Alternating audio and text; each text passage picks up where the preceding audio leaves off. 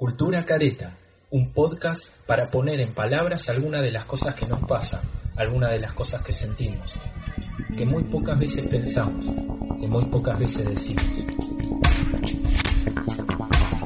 Hipocresías en estado puro, soberbias a punto caramelo, egoísmos absurdos, pandemias que lo amenazan todo, violencias por mayor, mezquindades inhumanas, creatividades al servicio del mal, solidaridades en decadencia, una humanidad que hace caminando hacia atrás, una unidad desperdigada en el sinsentido, una justicia social como simple declaración enunciativa.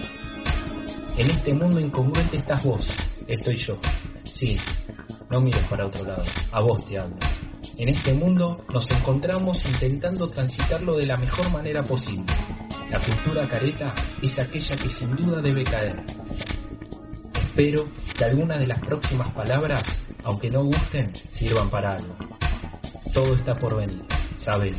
Es momento de construir humanidad.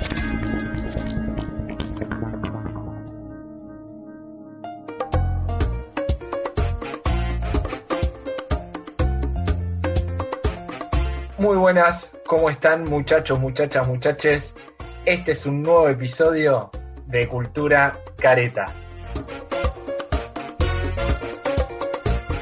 Y en esta oportunidad nos vamos a encontrar con el pimponeo que vamos a hacer con la idea de familias. Relacionaremos estos conceptos, ver todas esas cuestiones seguras e inseguras por las que estamos atravesados, por las que proyectamos y en las que hay lugares que tomamos con mucha seguridad y otras que nos dan mucho miedo.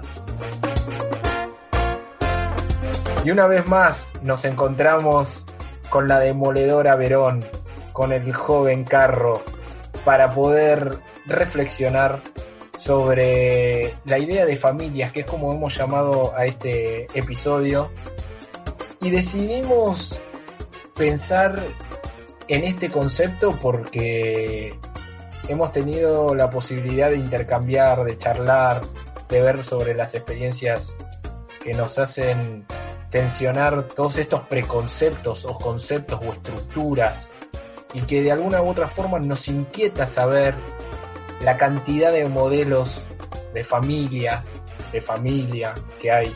Y si es una cuestión cultural o no, o si es una cuestión establecida, o si elegimos o no elegimos, si tenemos libertad, si es una cuestión de uno, de dos, de tres, cuáles son los elementos que componen una familia o la familia. Podemos tener una familia o varias. Así que, sin más, abrimos el juego con estas dos personalidades hermosas que nos acompañan en este episodio. Todo bien, todo bien. Primero agradecer a la gente del otro lado, decirles, esté más tranquilo. Salgo más tranquilo a la cancha, salgo más relajado. La semana pasada yo estaba como, uy, estresado, ¿qué voy a decir? No, pero este tema me interesa, este tema estoy para abordarlo, voy a salir, pero sonando el cuello. Es como que digo, vamos, vamos para adelante, estoy, estoy para todo. ¿Cómo les va, compañeros? ¿Cómo estamos? ¿Cómo va esa audiencia? ¿Todo bien? Che, escúchenme, ya no sé en qué semana estamos de podcast. Yo no estoy un poco mareada. Bueno, tema familias. ¿Qué es la familia, no? ¿Dónde están nuestras familias? Como seres humanos que nos constituyen y nos dicen, naces en el seno de una familia. Bueno, la que se elige, la que construimos, la que nos imponen. Interesante para arrancar este flash de intercambios Totalmente, totalmente que nos encontramos con dilemas permanentes.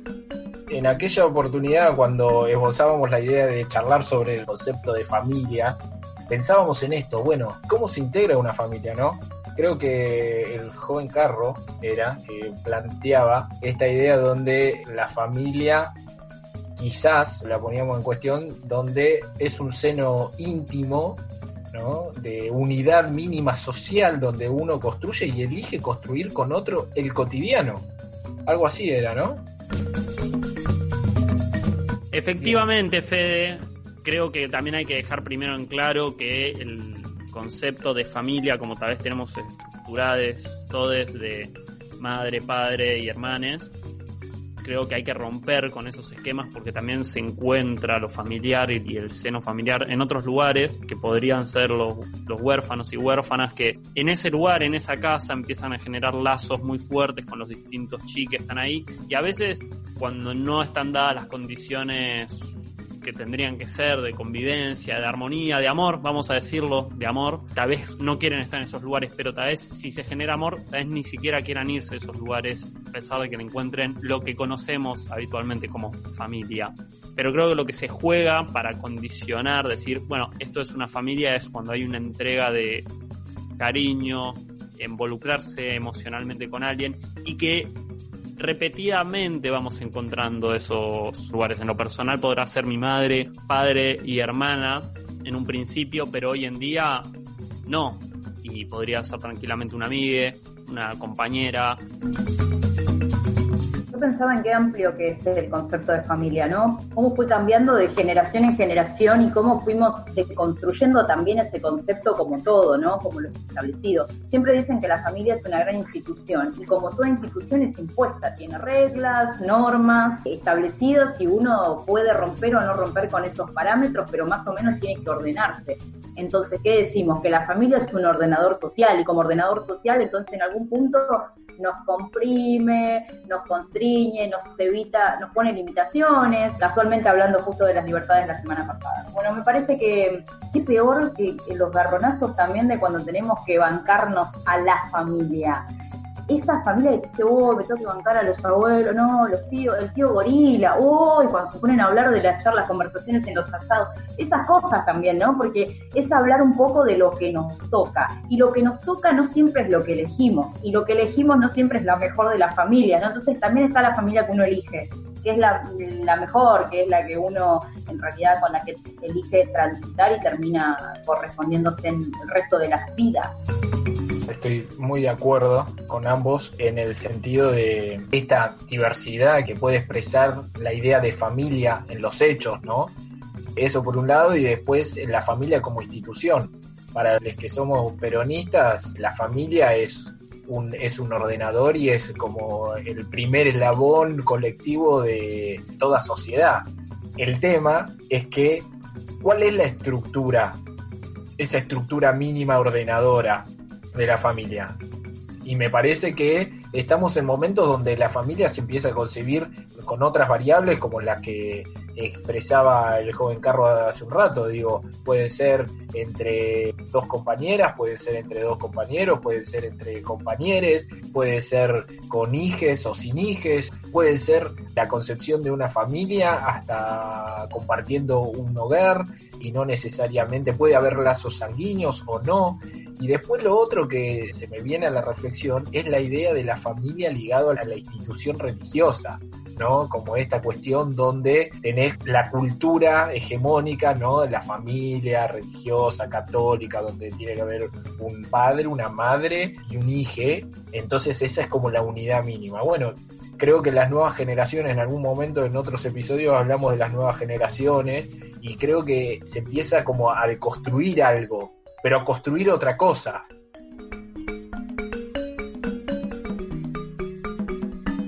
Trayendo a colación esto de las nuevas generaciones, yo creo que hay algo que se va discutiendo, al menos desde mi núcleo, desde las cosas que voy observando en las redes, que se van charlando. Es verdad, igual, valga la redundancia, sin evitar las hipocresías sociales y cosas que van pasando, esta cultura careta, esta careta que tenemos impuesta, y que tiene que ver con esto mismo que decía Fede, ¿no? De un sistema religioso que nos venía diciendo hace años y siglos el concepto de familia es padre, madre y lo importante que es esto, inclusive llevado por el tiempo y hoy nos lo preguntamos, pero de todas formas preguntándonos, al menos yo voy a hablar desde lo personal, a mí me sucede que yo sigo concibiendo la familia desde ese lugar, digo, no me la imagino, a pesar de que digo, ¿por qué no podría pasar en un hogar de niños huérfanos? Digo, más allá de yo verlo teóricamente, hay una cuestión que en la práctica, en lo personal, me cuesta poder observarlo. Creo que esto viene también a colación a lo que habré hablado, si mal no recuerdo, la semana pasada,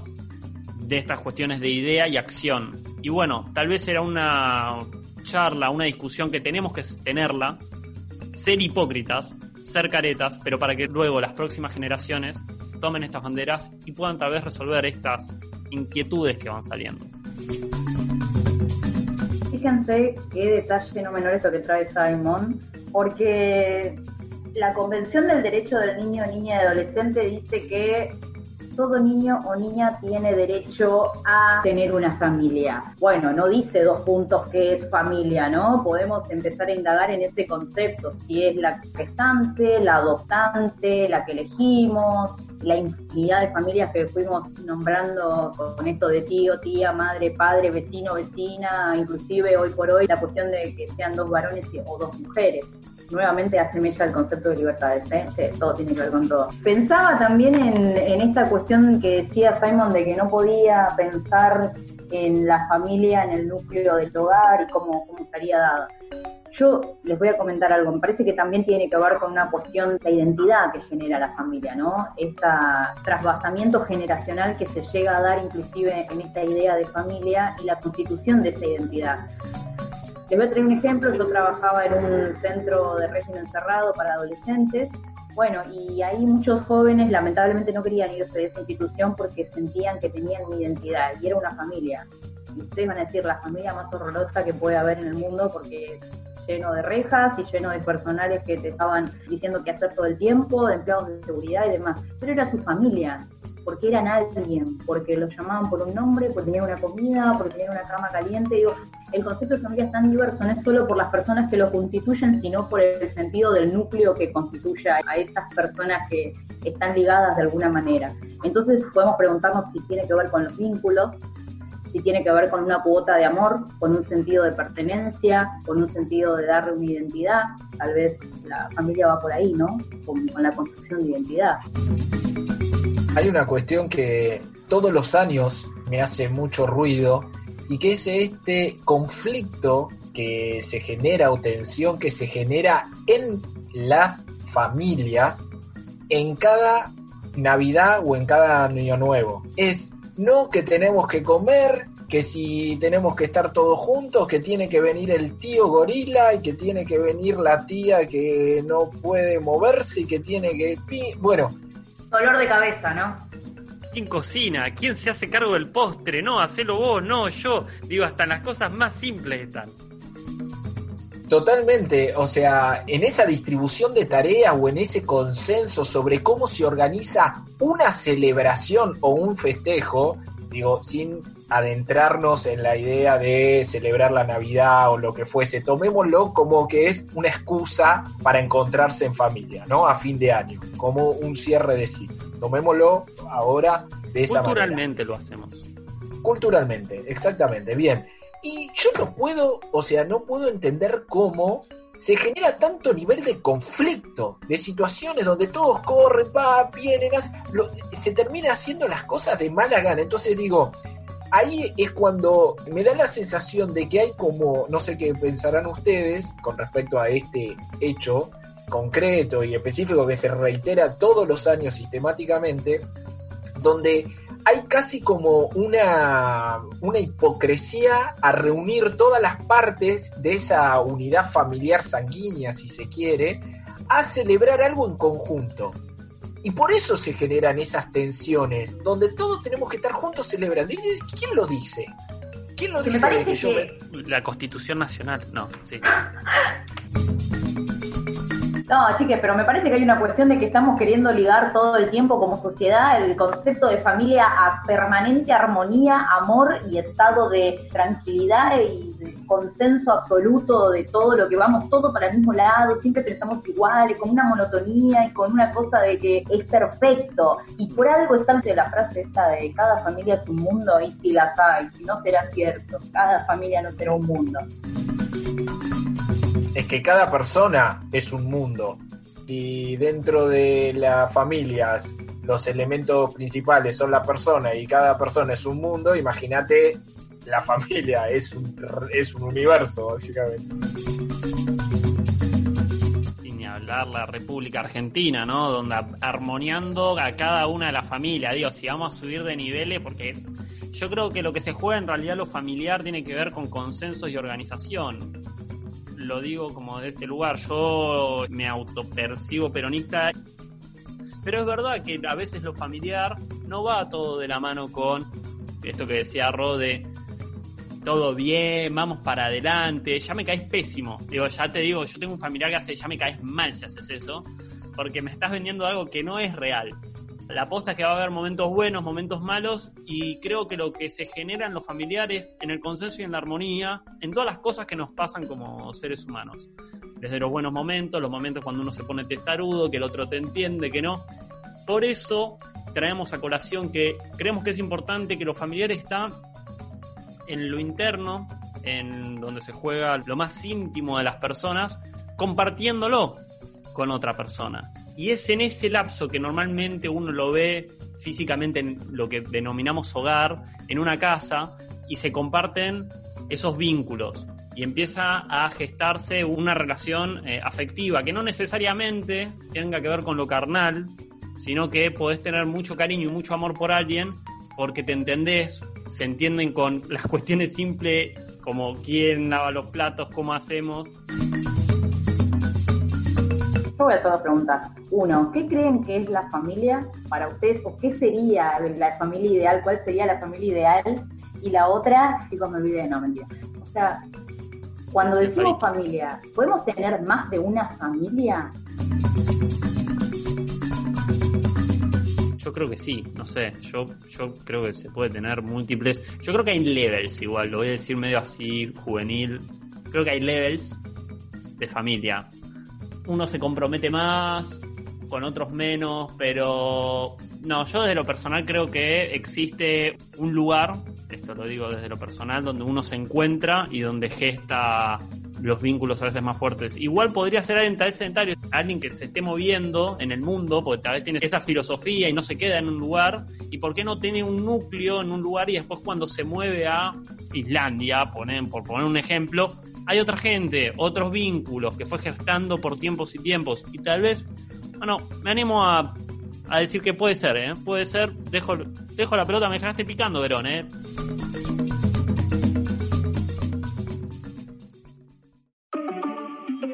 la dejó picando como su apodo lo indica, la demoledora, siempre ahí pateando el tablero. Me gustó mucho lo que dijo la compañera con respecto a esto de el sentido de, de pertenencia, el sentido de pertenencia de lo que se construye y me parece que tiene que ver con eh, determinados consensos y un poco lo que decía el joven Carro en relación a esto de lo que se construye en términos de lazos afectivos, ¿no? de, de lo que se va sintiendo de manera conjunta. Sobre la pregunta de lo que decía Verón, si existían o si podía llegar a haber más familias, nada, me genera más preguntas, pero sí a la hora de pensar uno por ahí va llegando a algunas conclusiones, buscando algunas respuestas. Un tipo de familia es la familia, por ejemplo, sanguínea, ¿no? Es todo ese lazo que es el lazo sanguíneo que puede uno llevar a tener determinadas coincidencias o llevarse mejor con algunos más que con otros. Hay compañeros, compañeras, compañeros que por ahí, qué sé yo, desde muy temprano en sus vidas no han tenido ese lazo con sus familias sanguíneas y han podido construir otro tipo de familias en las cuales se han sentido identificadas, contenidas.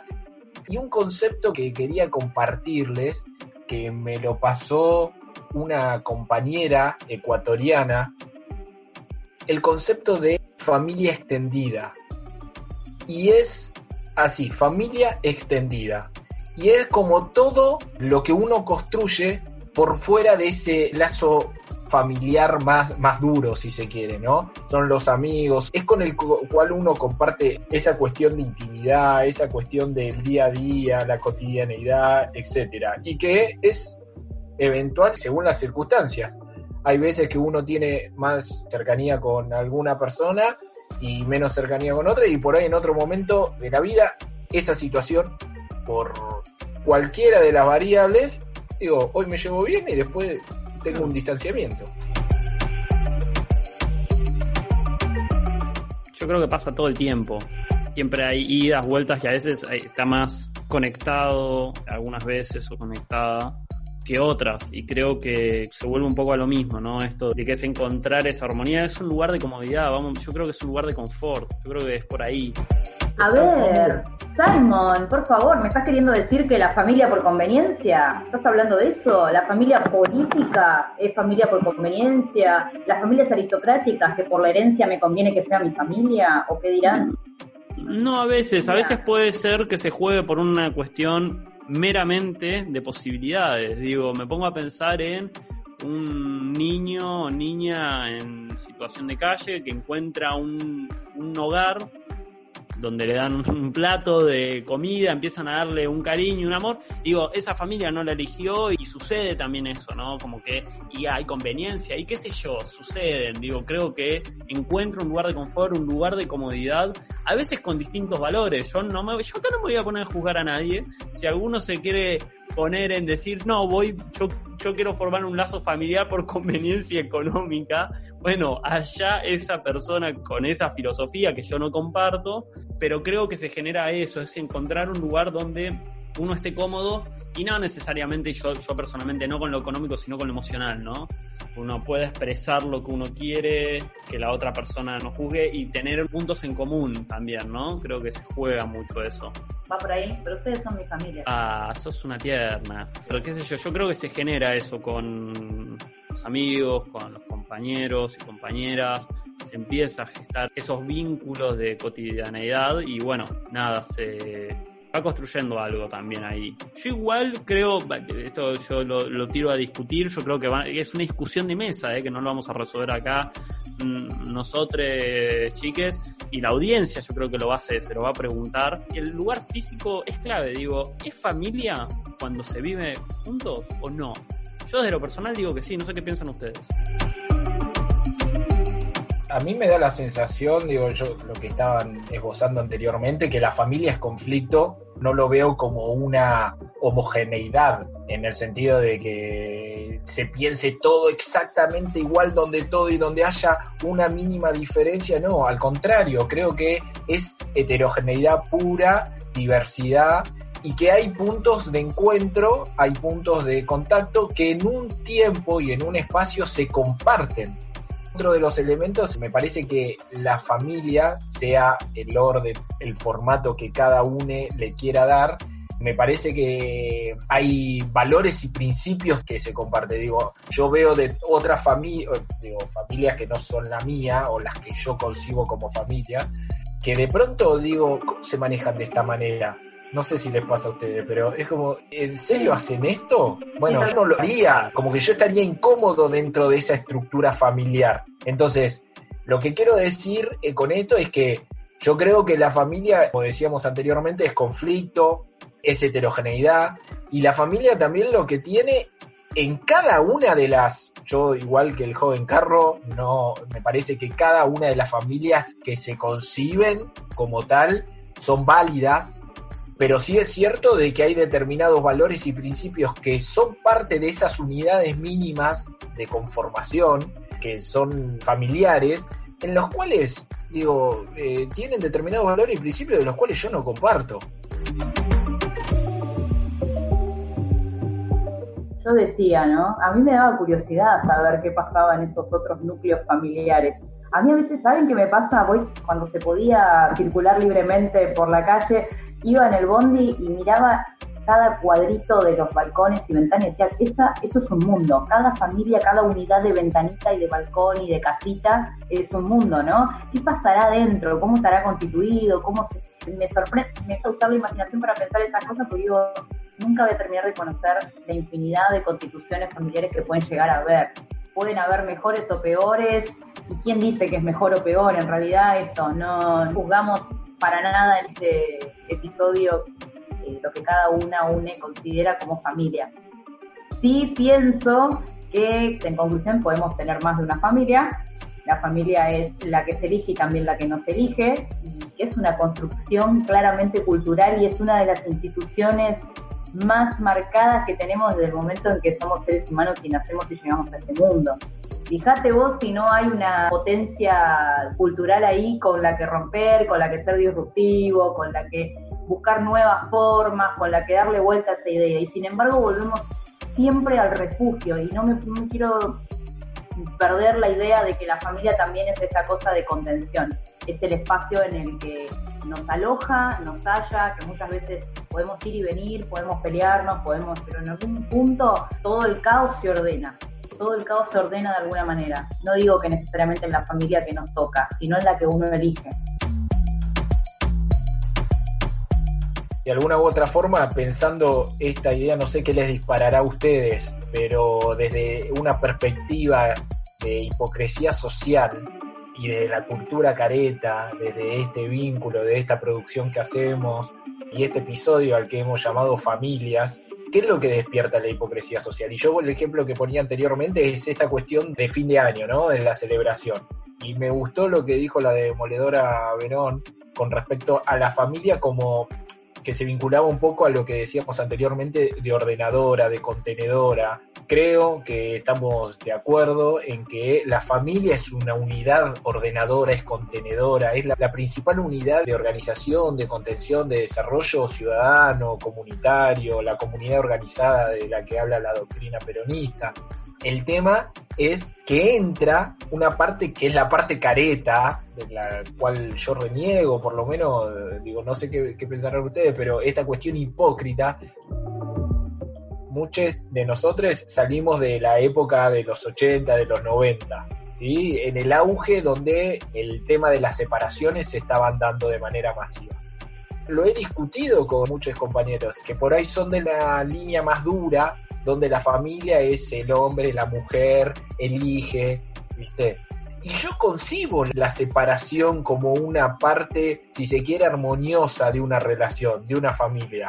Yo lo tuve que vivir, pero más allá de mi experiencia, esta cuestión de la idea católica, ¿no? Donde dos seres se tienen que acompañar toda la vida. Y ahí es donde empieza a haber un nivel de hipocresía, porque es como que se tiende un poco lo que decía Verón a creer que todo es homogéneo, todo es perfecto y todo es divino.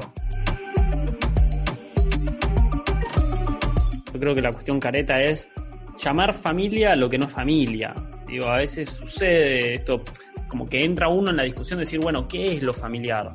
Y creo que cada uno tiene un concepto de lo que es la familia y puede verse interpelada y creo que sucede más de una vez de personas que no se ven reflejadas con la familia que de alguna manera les tocó, lo que entendemos que es la familia que te tocó, pero en realidad tu familia tal vez está en otro lado, es más, está en otro lado.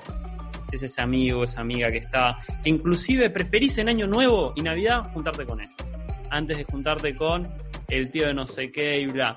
Que ojo, no quiere decir que la discusión gorila que tendrías con tu tío no la vayas a tener con un amigo que es muy amigo de tu amigo y que venga a ese encuentro, digo, y es ese espacio, es poder encontrarse en esos lugares. Me animo a decir que no solamente pueden existir tranquilamente muchos más de una familia, sino que también es algo dinámico, ¿no? Algo en movimiento, algo que no es fijo. Hoy es una, mañana puede ser otra. Me gusta lo de lo dinámico. Es que sí, porque si no, estás es, quieto, es como, nacés y, digo, es traer a colación esto mismo que decís vos de la separación, ¿no? ¿Por qué no me puedo separar de mi familia, no? ¿Por qué, ¿Por qué tengo que estar atado a esta persona que hoy me cae horrible, tipo, me cae... Mandatos, mandatos, ¿no? Mandatos, claro voy a sacar este que les duele a veces el sable de la juventud.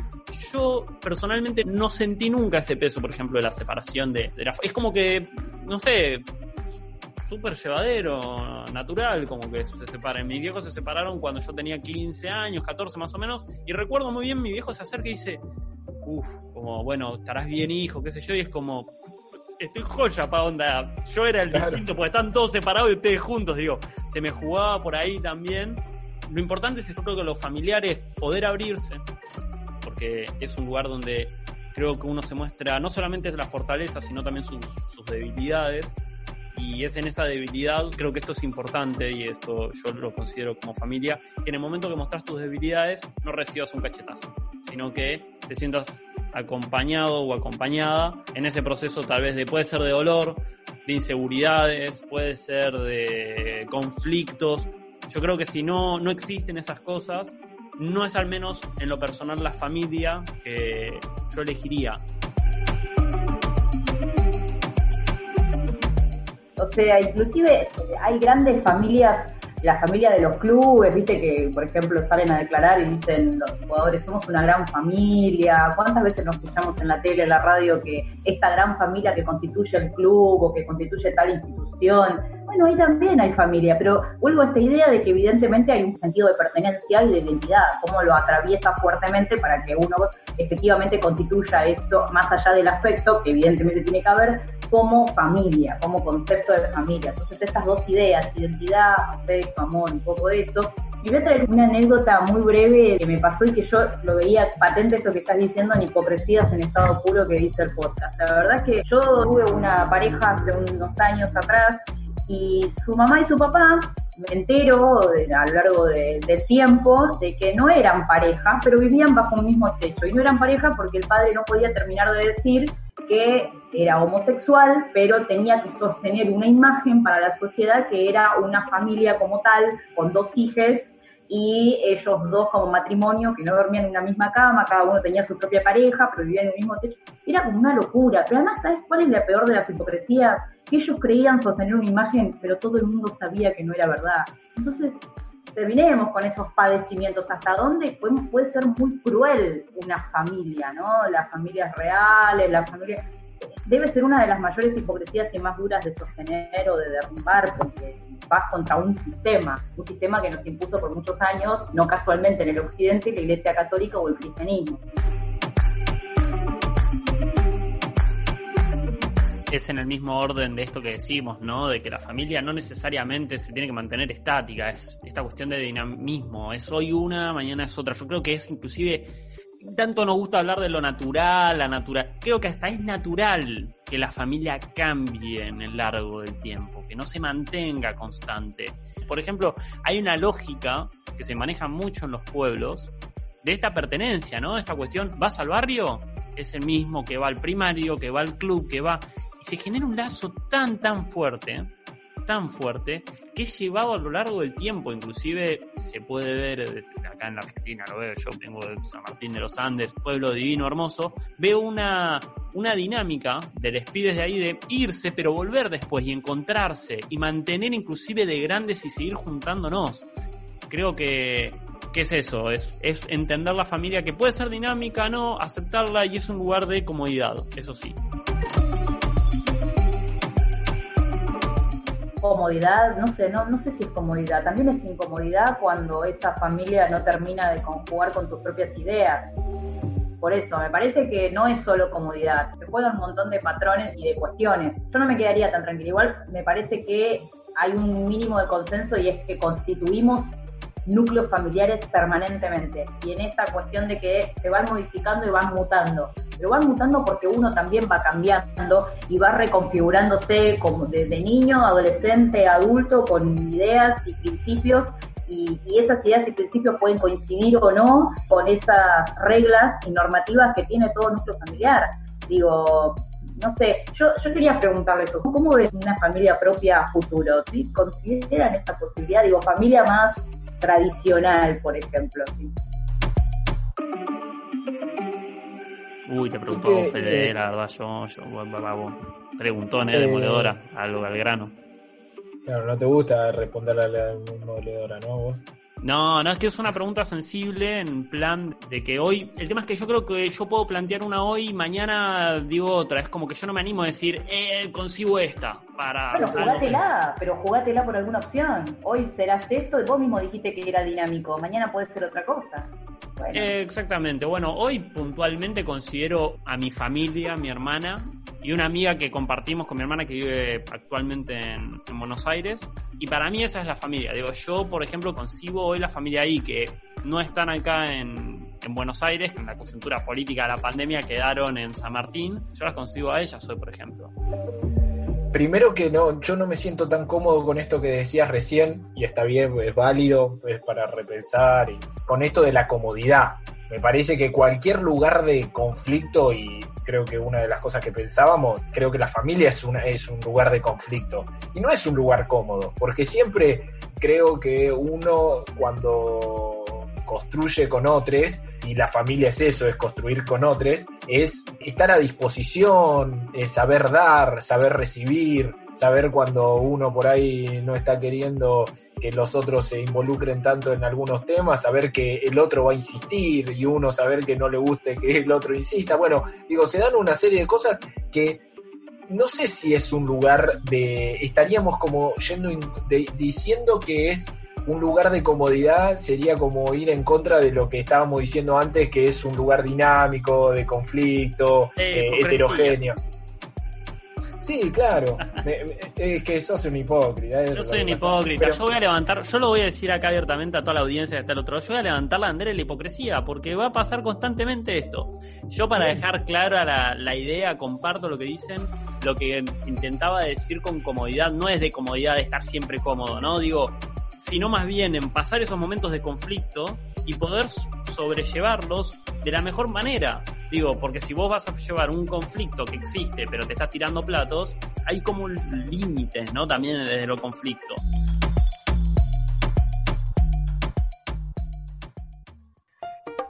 Es que para mí la hipocresía está en concebir y creerse y asumir que determinadas personas son parte de una familia cuando no lo son es que ahí es donde me parece que está la hipocresía, ¿entendés? Porque yo elijo, en mi caso, digo, a la pregunta que hacía la demoledora, me parece que los aburriría explicándole o contándoles dónde veo familia.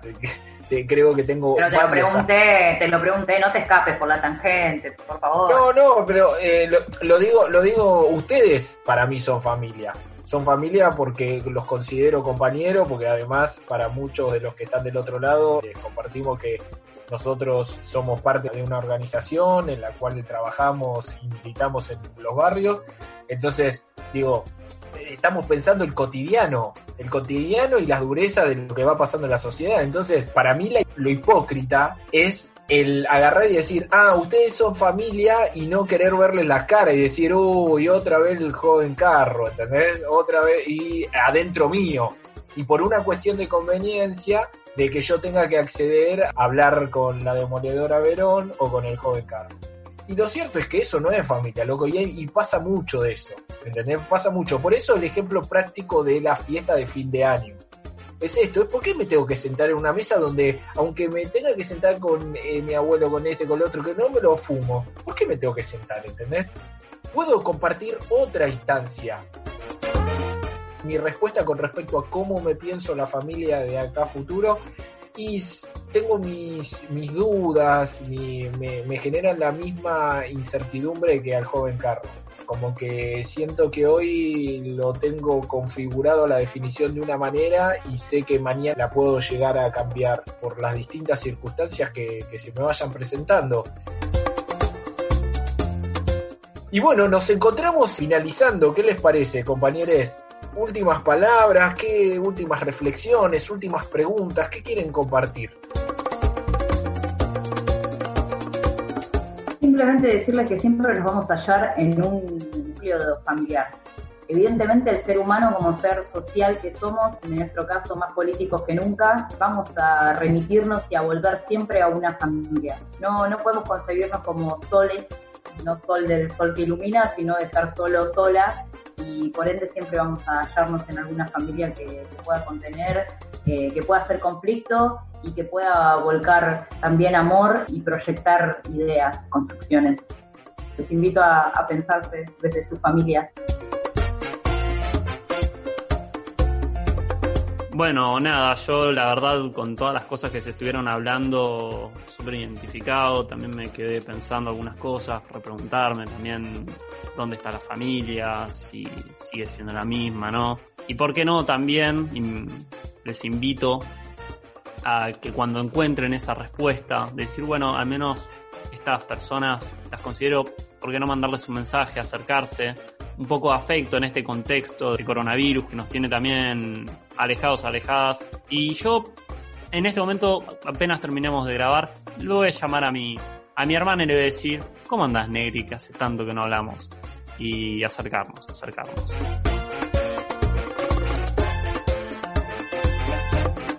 Bueno, y ya nos encontramos con las últimas palabras de estos compañeros, imprescindibles para la construcción de todos los días, para el pensamiento, para las reflexiones. Así que ya en la recta final, saludarlos, decirles que si alguna de estas palabras tocaron alguna de sus fibras, no duden en compartirlas. Animémonos a pensar las estructuras familiares en las que estamos involucrados, en las que estamos construyendo. Saquémonos la careta y démonos cuenta de que la familia es dinámica, es tensión, es conflicto, es construcción. Saquémonos esa careta que nos hace tomar ciertos mandatos donde la familia es hombre, mujer y un hijo. Saquémonos la careta y animémonos a construir la familia que realmente queremos. Si alguna de estas palabras tocaron tus fibras, no dudes en compartirlas. Hasta el próximo episodio de Cultura Careta.